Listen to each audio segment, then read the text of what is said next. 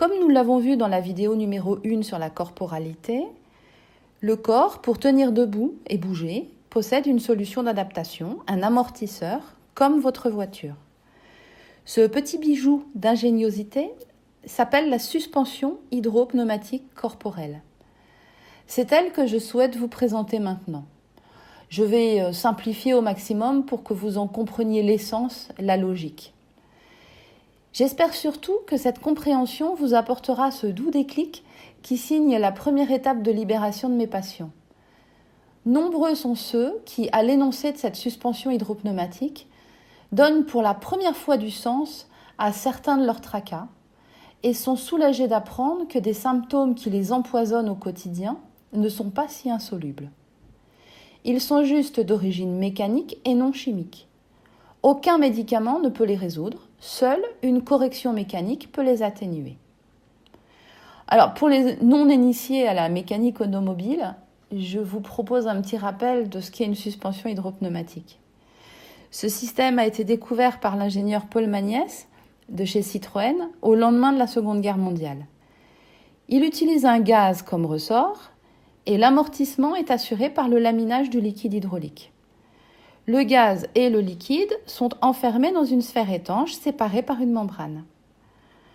Le tout est relié au bras de suspension.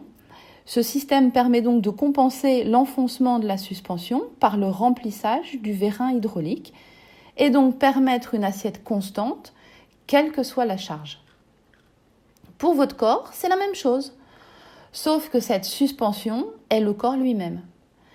La sphère étanche est constituée par votre tronc. Celui-ci est composé d'un premier compartiment étanche, représenté par les poumons, enfermés dans la plèvre, tissu inextensible. Les poumons contiennent en permanence de l'air, car si vous soufflez au maximum de vos possibilités, une quantité d'air résiduel reste bloquée dans les poumons pour éviter qu'ils se rétractent. Un second compartiment étanche est constitué par le péritoine.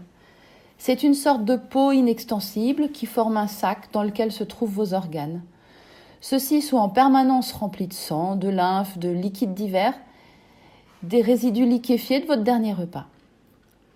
Une membrane puissante sépare ces deux compartiments, votre diaphragme le diaphragme étant le muscle le plus puissant de l'organisme.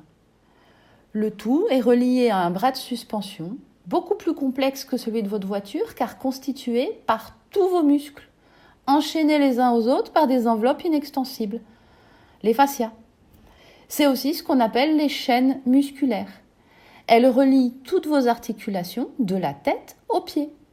Et le point de liaison entre ce bras de suspension, ces chaînes musculaires, et la suspension hydropneumatique est le diaphragme.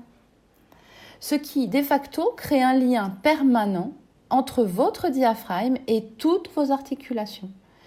C'est cette suspension et le travail du diaphragme qui va permettre de vous adapter à votre environnement.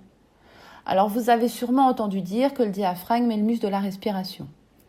Peut-être que vous savez également que la respiration est un outil puissant pour se détendre et apaiser son stress. Maintenant, vous découvrez que votre diaphragme est le chef d'orchestre de votre corps, et ce, des pieds la tête.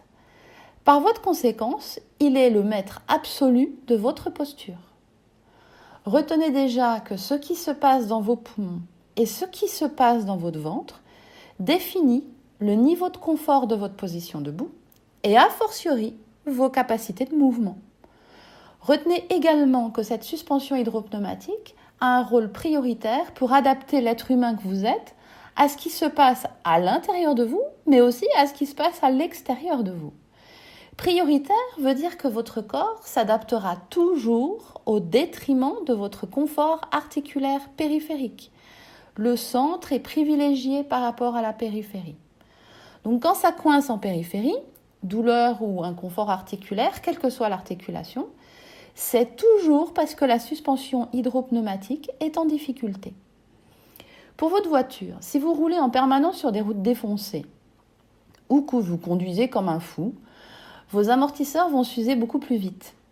La mécanique mal sollicitée va mal vieillir trop vite et sera susceptible de casser prématurément. Pour votre corps, c'est exactement la même chose. La question ici, ce n'est pas de courir vite toute la journée sur des chemins en mauvais état, on est bien d'accord. La question, c'est d'avoir des attitudes inconscientes, irrespectueuses pour le corps. Vous comprenez déjà que le domaine est vaste. Mais c'est également subir des environnements toxiques ou des situations inacceptables. Évoluer en permanence dans un milieu toxique émotionnel, force, forcer votre corps en permanence, maltraiter vos organes, accélère le vieillissement et abîme votre corps prématurément. On parle beaucoup de harcèlement au travail ou des maltraitances psychologiques comme des souffrances émotionnelles difficiles à vivre. Il faut comprendre que toutes ces situations toxiques ont un impact visible, clairement décrit et factuel sur cette suspension hydropneumatique. Elle crée évidemment un vieillissement prématuré, du système et un vieillissement accéléré du corps tout entier. Cette exigence d'adaptation décide absolument de tout pour toutes vos articulations. C'est important que vous compreniez cela. En fait, toutes vos chaînes musculaires passent par le diaphragme. Cela veut dire que toutes vos chaînes musculaires sont régies par cette suspension hydropneumatique. Donc, quand vous avez mal au cou, quand vous avez mal à l'épaule ou au pied, le jeu d'adaptation provient de tout le corps. On trouve de plus en plus d'auteurs qui expliquent que lorsque vous avez mal quelque part, cela peut venir d'ailleurs. Mais on ne vous a jamais donné le lien. Et le lien, c'est cette suspension hydropneumatique. Il faut bien comprendre que tout cela est sous-tendu par une exigence. C'est ce qu'on appelle une exigence d'adaptation.